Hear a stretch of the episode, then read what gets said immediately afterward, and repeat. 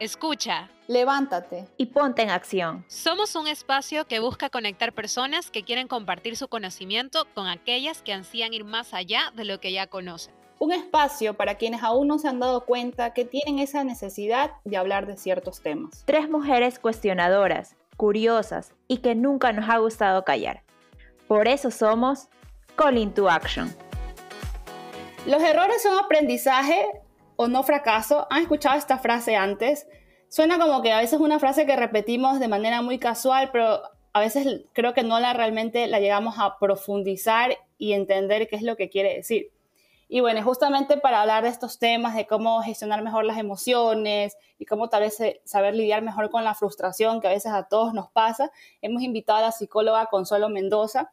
Para esto quiero hacer un poquito una intro de cómo conocí a Consuelo. A Consuelo la conocí hace unas semanas en el taller este, que imparte Carolina Mazú, que también fue una de nuestras invitadas hace unos meses, en el taller de cerámica Alma. Justamente Consuelo se sentó al lado mío y estuvimos conversando mientras, mientras hacíamos los jarros. Ella lo hacía súper bien, yo ahí un poco, un poco sufriendo, pero al menos me divertí muchísimo. Y Consuelo me contaba que ella, bueno, estudió psicología clínica y actualmente se dedica a trabajar para un colegio e imparte taller de cómo gestionar mejor las emociones para niños. Y a mí eso me encantó porque realmente es algo que yo me puse a pensar cuánto hubiese querido que tal vez mi generación este, reciba ese tipo de apoyo, ¿no? Muchos nos enfocamos tal vez en el conocimiento académico, que es muy bueno y nos sirve, obviamente, pero no, no le dieron tanta eh, importancia a este, a este conocimiento también de la inteligencia emocional, de la madurez y todo, que realmente te puede llegar a convertir en un gran líder y a saber mejor lidiar con las situaciones del día a día. Entonces ya, sin más preámbulo, Consuelo, bienvenida, ¿cómo estás? Cuéntanos un poquito de ti y bueno, y todas estas clases que haces increíbles con los niños. Hola, hola, hola chicas, gracias por la invitación. Eh, sí, me daba chiste ahorita que decías que yo lo hacía mejor que tú en lo de cerámica, porque en realidad creo que he aprendido un poco viendo y justamente eh, Carito es colega y, también ha podido dar un poco de esta cerámica en, los talleres que yo hago. Y ahí es donde he como que ido aprendiendo, pero créeme que la primera vez fue, fue fatal también. Eh, bueno, yo como dijiste, soy psicóloga clínica eh, estudié un máster en psicopedagogía porque desde siempre me gustó mucho como el trabajo con niños. Digo desde siempre, desde muy pequeña, cuando estaba en el colegio, mi mamá es educadora, entonces siempre estuve relacionada como con el ámbito educativo y eh, en algún momento como que sí dije, voy, o sea, voy por educación o por psicología. Psicología me llamó muchísimo la atención y bueno, pues me decidí por esa rama pero regresé a aplicarla en el campo de la educación y en el campo de la niñez. Eh, actualmente trabajo eh, en colegio, pero también trabajo en mi consulta privada, en donde atiendo niños, a las familias, las asesoro. A veces me preguntan como que entonces no trabajas con adultos y yo le digo, bueno, los únicos adultos con los que trabajo son con los papás, como más en asesorías, orientaciones, porque sin duda el trabajo con un niño siempre es un trabajo en equipo. O sea, no hay un trabajo único de solamente el niño va, se sienta y hace terapia conmigo o hace una sesión conmigo, no, de eso no se trata, sino un trabajo en equipo y eso lo he aprendido tanto en mi, en mi carrera, en mi carrera universitaria, o sea, desde que estudié mi, mi profesión hasta mi máster, pero también en la carrera del día a día, o sea, en lo que tú vas ganando experiencia laboral. Eh, entonces, actualmente realizo talleres socioemocionales con los niños y un poco lo que le comentaba a Carla ese día es que me sorprende cómo los niños hoy por hoy que les estamos brindando todas estas estrategias son a veces capaces de nombrarnos, de expresarnos cosas que nosotros como adultos quizá todavía no somos tan asertivos para decir. Totalmente. Entonces un poquito de, desde esa base. No, totalmente. O sea, algo que a mí me impactaba, eh, algo que totalmente me impactaba era cuando Carlita nos contó lo que hacías, o sea, tu dedicación a, ayudar a, estos, a los pequeños, desde pequeños, a gestionar sus emociones. Creo que, no sé, suena, suena extraño. La primera pregunta es que se viene a la cabeza es, wow, un niño tiene problemas. Pero obviamente es la falta de conocimiento, me explico. Es como también crecimos en un ambiente que nos hizo minimizar de alguna manera las emociones en los niños. Porque yo recuerdo que a ver, no, en mi casa no ha habido esta frase nunca que yo recuerde, pero la de los niños no, lloran, o eh, cuando una niña, eso sí, esa, no, esa frase no como tal, pero sí recuerdo que en algún momento me dijeron, este, no llores, que se ve feo. Entonces, no, es como que en vez de gestionar tus emociones, te hacían como que aplastar un botoncito mental y decir no llores porque si no vas a ser fea, o sea, como que o se va a ver feo. Y eso como que no es gestionar sus emociones. Y me encanta saber que al día de hoy están ayudando de alguna manera como que a mejorar y ayudar a estos chicos desde pequeñitos. Yo imagino la capacidad eh, que van a tener estos niños cuando ya sean adultos, o sea, adultos responsables sobre todo. Y de ahí me nace una pregunta, o sea, que tal vez una de las razones que he escuchado mucho es como que cuando alguien tiene un problema, le dicen, mira hacia tu pasado, mira hacia tu niñez. Y qué difícil, o sea, qué difícil saber que muchas de las razones por las que alguien tiene un problema en la vida adulta es porque en su niñez hubieron cosas. Entonces, ahí nace esta pregunta que quisiéramos, como que yo quisiera vincularía más en el tema, eh, tal vez eh, desde tu experiencia tratando niños, o sea, ¿cuál es el impacto que tienen los adultos? Porque dicen, mira hacia tu niñez, pero ¿qué impacto puede haber en un adulto si es que no aprende a gestionar sus, sus emociones desde este momento, o sea, desde que son niños. Y si usan frases en nosotros como las que te he mencionado. Sí, sí, sí. Y, y, aquí hay algo importantísimo. Cuando yo trabajo con niños, siempre trato de dar este mensaje hacia los adultos más cercanos del niño, eh, que ellos están aprendiendo a cómo funciona su mundo. O sea, es esto tal cual. Entonces, el niño está aprendiendo cómo se relacionan también sus seres queridos, sus seres más importantes, en este caso primero los papás o los tutores, eh, luego pues la familia más directa, luego también cuando sales al mundo escolar, en las escuelas, los contextos sociales, etcétera. Pero todo esto le está dando mensajes, a, nos está dando mensajes a nosotros como seres humanos. Entonces, el niño que es tan pequeño está un poco percibiendo y es como casi una esponjita, está absorbiendo esto, absorbe lo de acá, absorbe lo de allá. Y de eso está creando un aprendizaje, pero también está poniendo como que todo eso que observa, que escucha, lo está poniendo en, en, una estructura de su pensamiento, en un esquema de cómo está funcionando su mundo y cómo él tiene, cómo él o ella tienen que comportarse para conseguir ciertas cosas también en este mundo. Eh, entonces ahí aprenden a comunicarse, a, poder eh, reconocer cómo deben esperarse ser tratados y cómo esperan los demás que los traten, qué es lo que deben conseguir, qué es lo ideal y qué es lo que no debe de pasar, por ejemplo. Una frase que decía eh, Carla ahora que, que hacía un poco esta, esta primera parte, decía los errores, o sea, los errores son buenos los aceptamos, no los aceptamos y muchas veces crecemos pensando que no podemos equivocarnos. Entonces crece un niño que de adulto, cuando te equivocas, porque el, equívoco es parte de la vida, va a ser como que muy renuente equivocarse y va a, y va a, creer, va a crear perdón, más frustración o va a crear más estrés cuando hay un error, porque lo va a ver desde el punto de, no, no me podía haber equivocado, o sea, tenía que haber hecho todo perfecto. ¿ya? Y son un poco esas huellas emocionales que van quedando en nosotros como seres humanos y que cuando somos adultos las mantenemos. Hay una cosa muy esencia de nosotros, como el temperamento, que es, muchas veces nosotros decimos, ay, es que la personalidad de este niño es así, pero en realidad no se trata de personalidad todavía, porque la personalidad ya es cuando somos adultos. Al principio es eh, temperamento, que es lo más eh, genético, luego eh, el carácter, que se va ya un poco modelando con el ambiente, y al final la personalidad.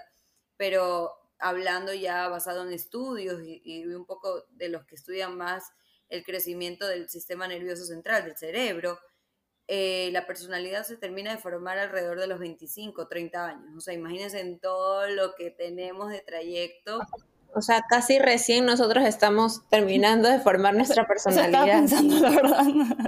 Totalmente. Y, e inclusive nunca dejamos de aprender. Porque hasta que hasta el día que vivimos hay algo que nuestro ambiente nos trajo, en, donde lo en donde aprendimos, en donde inclusive nos vemos desde un diferente punto de vista. O sea, nunca, quizá a ustedes también les ha pasado, a mí me ha pasado mucho en los últimos meses, en donde estás en una situación y dices, nunca pensé que iba a reaccionar así.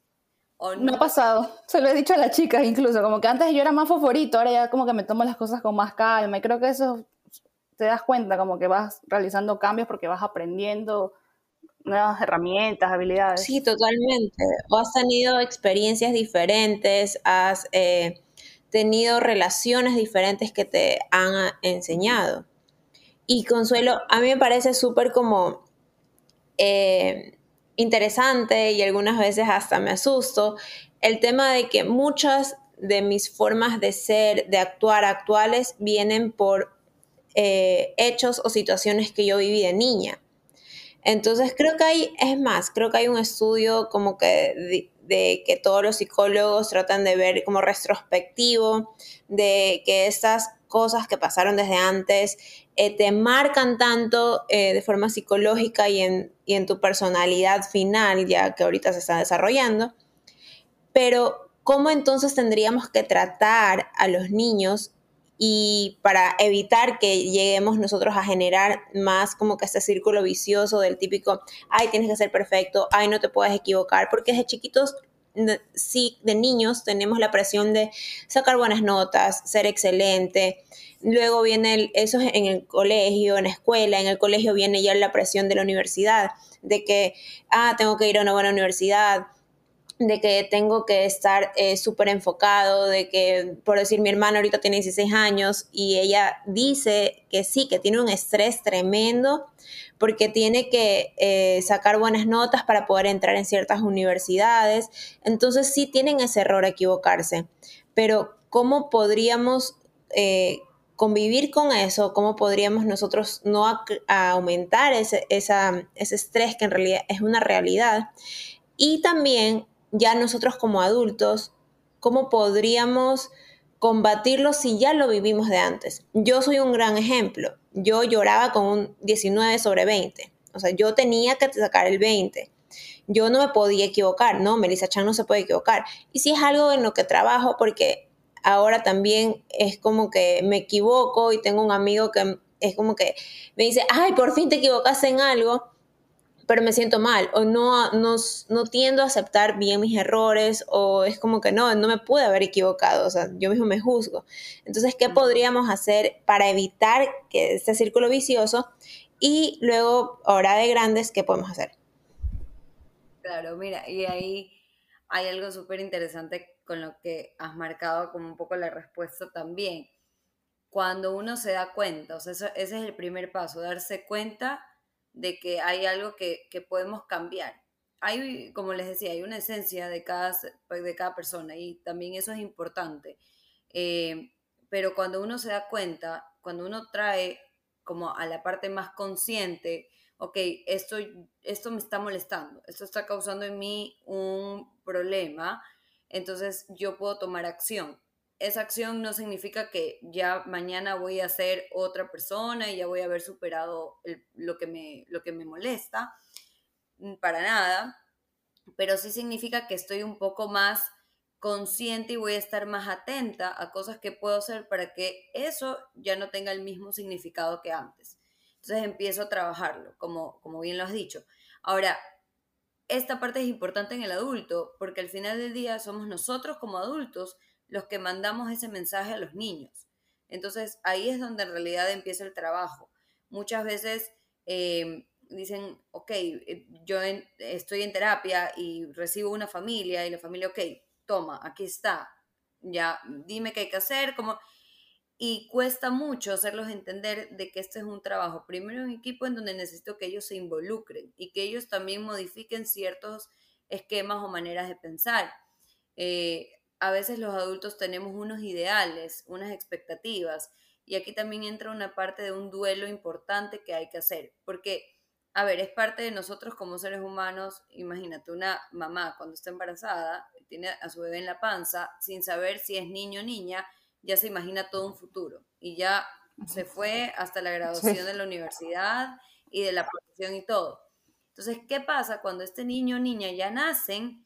Y quizá vas descubriendo que no nació para lo que tú tanto idealizaste. exacto, sino que nació para esta otra vida en donde él o ella encajan perfecto, en donde demuestran una serie de características que quizás no fueron las tuyas porque somos individuos y somos diferentes. Entonces ahí también es importante que el adulto, a pesar de que tengas todas estas expectativas, todos estos ideales, hagas un alto y digas, ok, este es mi hijo, este no soy yo. Y necesito también como empezar a conocerlo, ser más observador, ser más escucha, ver qué le gusta, ver qué le interesa, ver qué lo mueve, ver cuál es su dificultad, así como ver cuál es su fortaleza. Y desde ahí empezar a motivarlo, trabajar, alentarlo, eh, a poder también ponerle desafíos, a no ponerle el camino totalmente liso y fácil, porque esa es una cosa importante nosotros hay cosas que podemos controlar, pero hay cosas que no vamos a poder controlar nunca. Inclusive, como para contarles una anécdota, el temblor último que hubo sí, hace unos meses. Ahorita. junio creo que fue. Por no, fue en julio. Fue en julio. Imagínense, que yo estaba en taller socioemocional con mis niños, ¿ya? Entonces, uno de mis, de mis como temores, porque yo también soy humana, tengo temores, era como que, por favor, que no se vuelva a repetir, o sea, que no haya una réplica otro día del taller, porque si no, no van a querer regresar. Eh, primero, ese día mis niños me sorprendieron, así yo estaba con los ojos abiertos, había gente que estaba llorando y uno de mis niños me dijo, eh, me dicen Conchi, eh, me dijo, Conchi, hay una, hay una persona que está muy asustada mm. porque está llorando. Y yo le dije, sí, se vale estar asustado, o sea, yo estoy temblando, mira. Y yo sí estaba muy asustada. Y esa es la parte importante en este punto de gestionar emociones. No es esconder la emoción, es reconocerla, saber que se va a expresar y saber que con esa emoción podemos hacer algo. Entonces ahí entra el adulto a modelar, a redireccionar, a dirigir, a saber que también hay una manera de expresarla, porque por ejemplo, por muy enojado que yo esté, no puedo destruir algo o no puedo pegarle a alguien, pero sí puedo estar solo un rato, porque en realidad ahorita estoy muy enojado y no quiero conversar con nadie. Entonces voy viendo como que estas, estas partecitas y ahí es donde nosotros entramos un poquito a hacerles de esta guía. No, sí, este es buenísimo porque justo la frase que acabas de decir ahorita, a veces uno simplemente tiene la emoción y la expresa y la lanza en todo su esplendor y hay personas que cuando lloran se quiebran llorando y no paran o se enojan y gritan cualquier cosa, pero lo que tú justamente les enseñas a los niños, eh, por lo que te estoy entendiendo y que es algo bueno, es realmente que como que se enfoquen en lo que están, lo que están sintiendo en su cuerpo y un poco hagan ese autoanálisis y desde chiquitos empiecen a autoconocerse y decir, bueno, estoy sintiendo esto, pero ir para atrás, como que, ¿qué me pasó? ¿Por qué estoy sintiendo esto? Cómo, o sea, cómo manejarlo de mejor forma. Y, aceptarlo, ¿sabes? O sea, como aceptar que lo estoy sintiendo y yo siempre les digo, busquemos estrategias que nos calmen. No todos es lo mismo. No son iguales para todos. Exacto. Y un poco ligado a esta idea que, les venía eh, conversando, es que, por ejemplo, en este caso el temblor es algo que yo no tengo control, es algo que yo no les puedo asegurar a, ellos. Y exacto, y como adultos a veces tendemos a asegurar muchas cosas mi vida, todo va a estar bien, no te preocupes, no va a pasar nada, voy a llegar temprano. Sí, pero puede ser que haya muchísimo tráfico, puede ser que en realidad no todo, no todo esté bien. Y cuando tú pones estas palabras, de cierta manera estás bloqueando una emoción y estás bloqueando la posibilidad de que ellos se comuniquen contigo, porque entonces dicen, si mi adulto, si la persona que yo más amo, si la persona que es mi guía, como mi lucecita para mostrarme el mapa de la vida, me dice que todo va a estar bien, pero yo no lo siento así, quizá algo está malo en mí, entonces mejor me lo guardo porque, mm, no, no sé. O sea, tratando de ponerle como palabras hacia los pensamientos inconscientes que pueden surgir en los niños. Pero, pero es todo un, desarrollo que entonces te hace quizá, eh, si estás mal, aislarte y no buscar ayuda. O, por ejemplo, nunca estar vulnerable, porque ser vulnerable es malo, que es un concepto bastante arraigado en nuestra sociedad muchas veces. O, por ejemplo, somos una sociedad de, ser productivos, de siempre hacer algo. Es mal. De que descansar es mal. De que descansar es de vagos, por ejemplo. Entonces, nunca nos permitimos una pausa. Entonces, tenemos que llegar al extremo de enfermarnos, de estar casi que ya no podemos con nuestras vidas, para realmente decir, necesito un descanso. Y sabes que no eres de las primeras este, invitadas que nos dicen eso, de que somos en una sociedad de que no nos permitimos descansar. Y yo hasta me siento mal, es lo que siempre decía, que yo me siento mal cuando no tengo nada que hacer y busco qué hacer, porque no nos damos ese tiempo para respirar y hasta autoanalizarnos.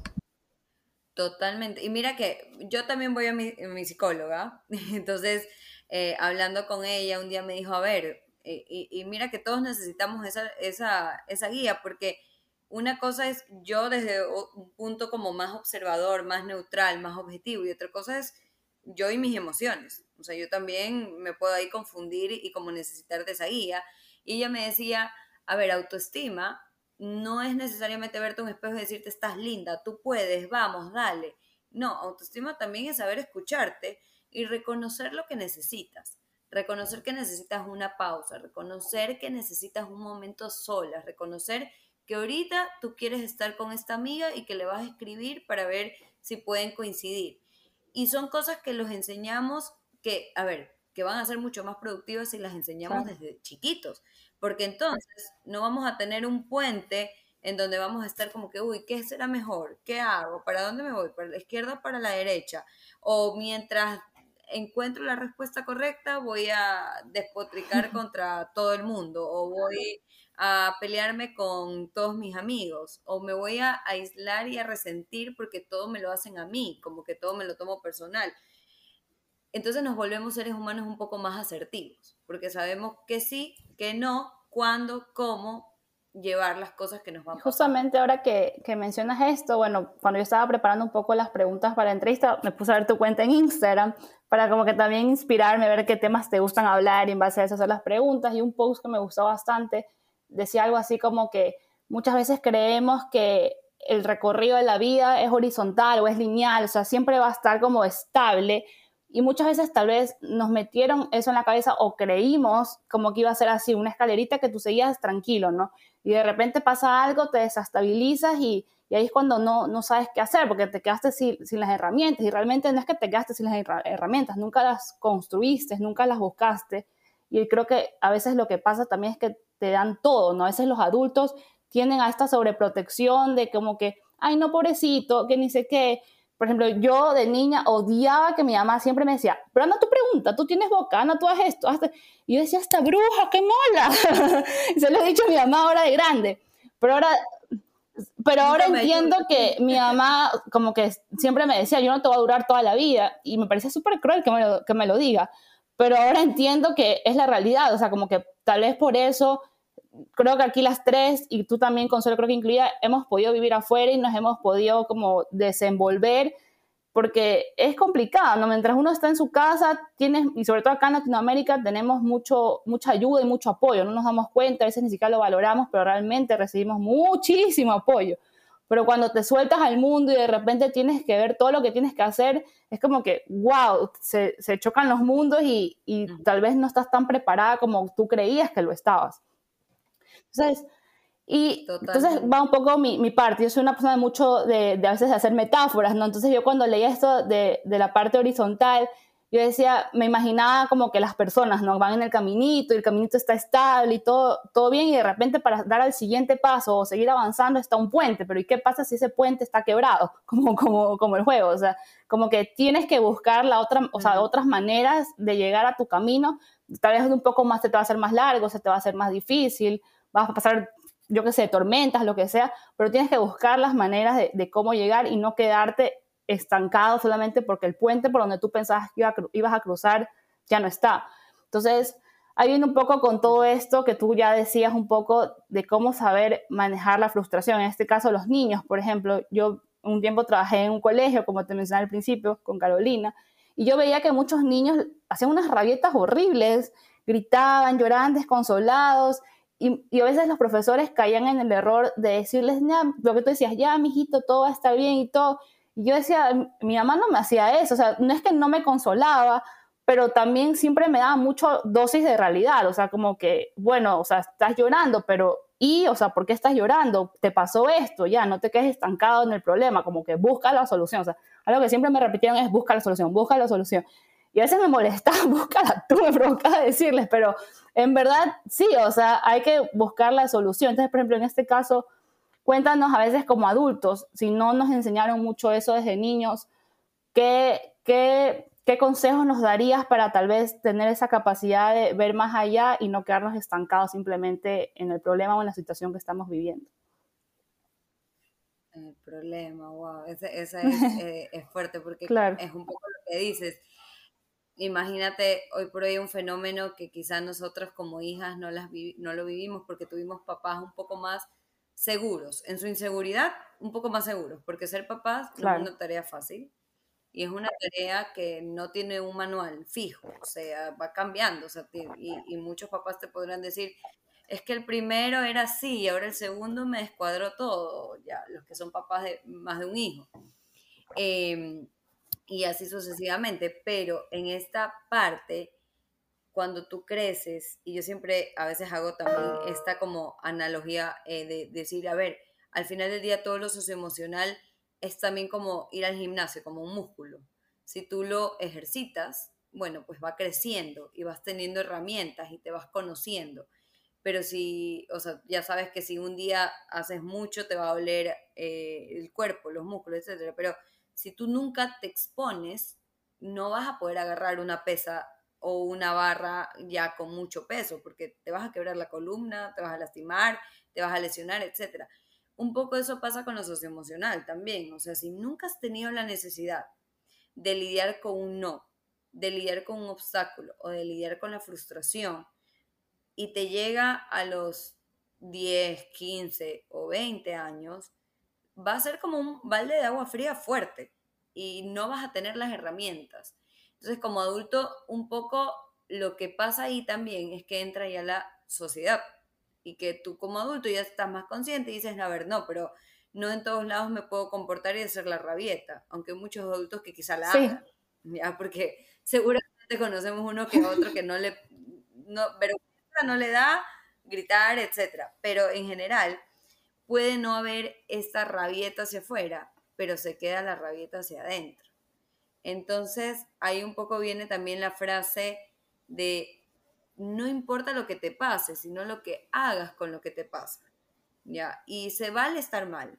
Se vale, y es mucho de lo que yo le digo a mis niños. O sea, hay niños con los que yo trabajo que realmente tienen una dificultad emocional o de autorregulación, ya en, en donde ellos realmente no son capaces de controlar su, parte emocional.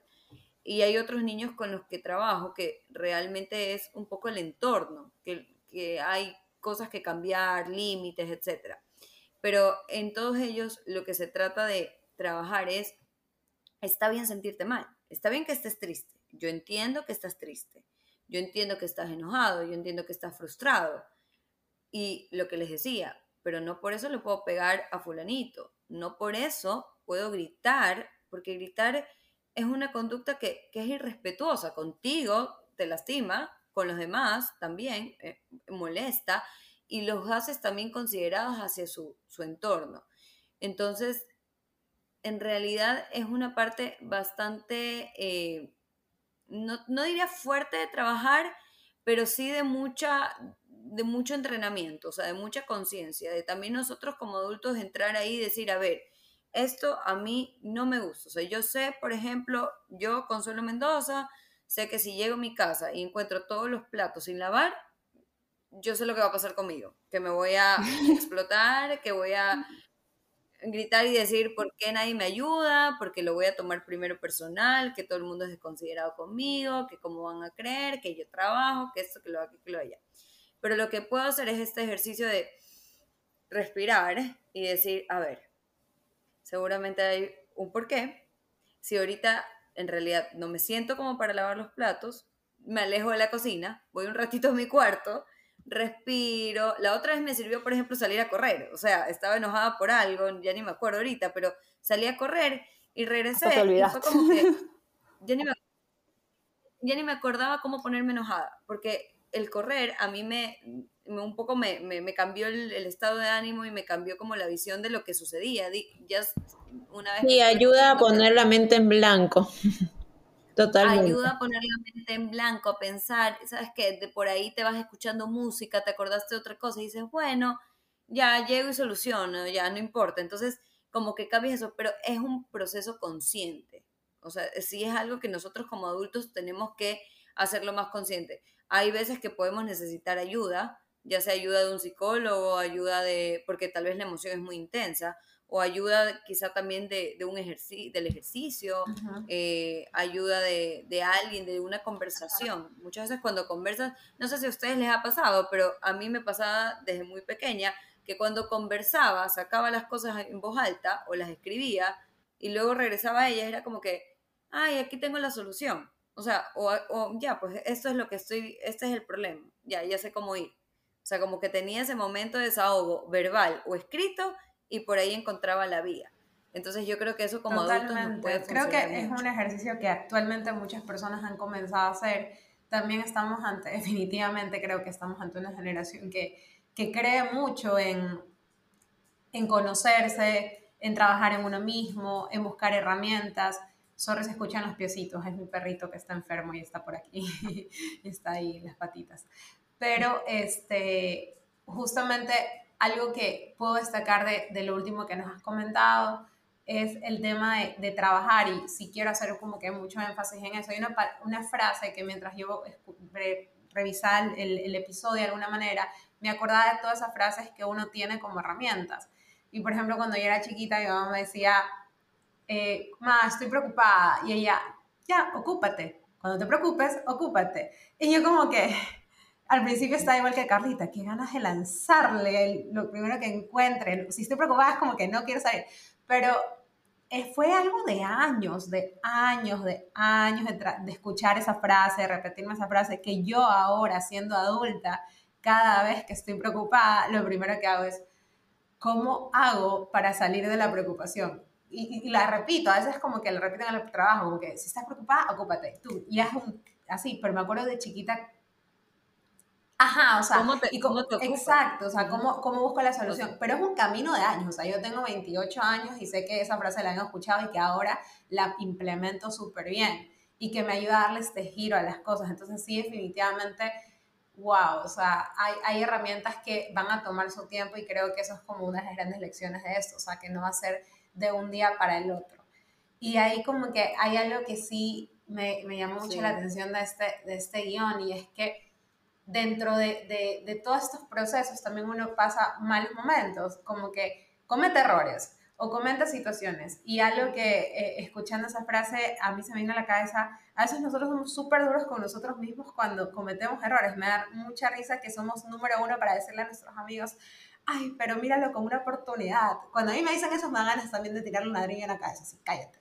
Pero yo también lo digo, o sea, como que, sí, soy súper apasionada, pero yo también lo digo, es como que ah, tienes un error, ah, pero míralo como una oportunidad. Pero justo cuando estás escuchando esto, yo digo, qué, qué dura que somos como que con nosotros mismos, porque en el momento en que yo me lo estoy repitiendo así como que, ay, cometí un error, que soy la peor, yo incluso me acuerdo, o sea, uno lo, no sé, en algún momento estuve con una persona y, y, se acabó, y me acuerdo que hubo un momento específico de mi vida donde yo me, me dije, no era contra la persona, era contra mí misma, ¿cómo me lo permití? Así, terrible, o sea, y fue un ataque súper duro y que la gente me decía, ah, sí, míralo como un aprendizaje, y yo, ah, míralo tú, a mí no me hables. Pero años después, como que definitivamente me di cuenta de que tal vez fue necesario, tal vez no fue necesario, pero realmente más que un error, sí fue un aprendizaje. Pero me impacta mucho lo duro que somos con nosotros mismos y sí me gustaría preguntarte, ¿Qué hace uno en esa situación para comenzarse a, hablar, a hablarse a uno mismo bonito en vez de, estarte, de estarse diciendo? Porque incluso lo veo con mis amigas ahora, sí, sí, que fui boba, que no sé qué, no solamente en una relación, tal vez en un trabajo. Yo tengo un compañerito del trabajo que cada vez que comete un error se, se hace así, se arranca los pelos. Y yo, suéltate el pelo, te vas a dejar calvo, la que pobre criatura. Entonces, como que, eh, ¿cómo hacen ellos como para, o cómo, cómo uno se replica a uno mismo en ese momento? O para decirse, dejar de ser, dejar de ser tan duro con uno mismo y, y, comenzar a ver el error como aprendizaje. Sé que tal vez va a ser un camino, pero por algo hay que comenzar. Totalmente. Y yo creo que te puedo volver esa pregunta con, con otra pregunta como estrategia. O sea, muchas veces nos enfocamos en qué hicimos mal o en la metida de pata que hicimos y mm, quizá no nos enfocamos en cuánto esfuerzo le pusimos y que, bueno, no nos salió. Entonces yo a veces regreso eso con una pregunta de, ah, entonces tú hiciste todo esto sabiendo que iba a salir mal. O sea, tú lo hiciste porque querías equivocarte. Y obviamente la otra persona se me queda así como que, no, claro que no. Entonces, o sea, no, como un poco para quitar eh, ese, ese sentimiento de culpa con, con esta pregunta que, que, a ver, no necesariamente lo va a quitar del todo, pero te pone en perspectiva de decir, a ver, es verdad, yo no sabía que esto podía pasar así, o sea, yo no hice las cosas para que esto pasara, yo hice las cosas para que pasara lo de acá, pero bueno, pasó B, no pasó A. Y e igual es un duelo, o sea, muchas veces nosotros hablamos de duelo solamente cuando perdemos una persona eh, o cuando perdemos un lugar, por ejemplo, cuando nos mudamos. Pero duelo también es hacer las paces con esa idea que teníamos de lo que tenía que pasar y no pasó. Eh, también hay un duelo cuando tenemos que decirle adiós a un plan que quisimos hacer y, no, quizá el tiempo es diferente, porque obviamente el tiempo de, de, duelo, el tiempo de ese malestar va a durar un poco menos o va a durar menos, y ahí es donde en psicología hablamos de tiempos lógicos, no de tiempos cronológicos, o sea, no hay un tiempo cronológico para el dolor de alguien. No hay, así como no hay problema chico ni problema grande, porque todo va a depender de la perspectiva de cómo lo ves. Pero en este tiempo, que, igual va a estar el malestar, es donde vas encontrando e, ese, un poco como que ese camino, el, el, camino en donde primero estás enojada y no, no quieres que nadie te hable. Y quizá ahí lo ideal para, porque también cuando he escuchado todas estas frases que tú dices y que a veces son frases tan clichés, porque las decimos como muy grabadas, muy automático.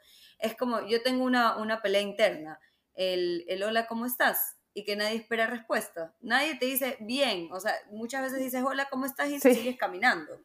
Como es un, es un saludo muy, ya. Entonces, muchas veces estas frases las decimos porque son muy aprendidas. Desde un punto de, de amor, desde un punto de preocupación, pero no necesariamente la persona que las está escuchando les funciona escucharlas. Entonces, ahí quizá lo que te funciona es darte tu tiempo, saber que va a haber enojo, saber que va a haber tristeza, saber que si algo no te pasó, es verdad, vas a sentir culpa, te vas a dar duro quizá un poquito, pero también ahí vas midiendo, vas disminuyendo intensidad. Entonces ya el otro día lo que haces es que ya, ok, ya me di duro, ya, ahora sí, como dices, ya ven cómo me ocupo, qué más hago, ¿lo puedo resolver o ya es algo que ya pasó y tengo que seguir? O sea, como haces un poco este, este análisis. Y ahí también regreso a algo que me enseñó una de las, de las personas que fue mi jefe, que también ha sido gran profesora de mi vida, es la culpa te ancla, la responsabilidad te impulsa. Entonces, si tú cometes un error, cambiarle la mirada hacia, ok, ¿qué puedo hacer con esto? O sea, ¿qué puedo hacer para, para no regarla más? ¿O qué puedo hacer para solucionarlo? Que es un poco el ocuparse. Porque si yo me siento culpable es un poco como que mi culpa, me quedo ahí en ese pensamiento, me quedo rebotando, rebotando, rebotando y, y, no es lo más saludable al final del día. Claro, y esto es casi parecido a las acciones o a toda la actividad que tú haces con los chicos, que es como hacerles preguntas para que de a poco en poco vayan abriendo, vayan ellos mismos comprendiendo y asimilando el por qué esas emociones, el por qué me estoy culpando, vale la pena culparme, tal vez no es la solución culparme, sino encontrar esa responsabilidad.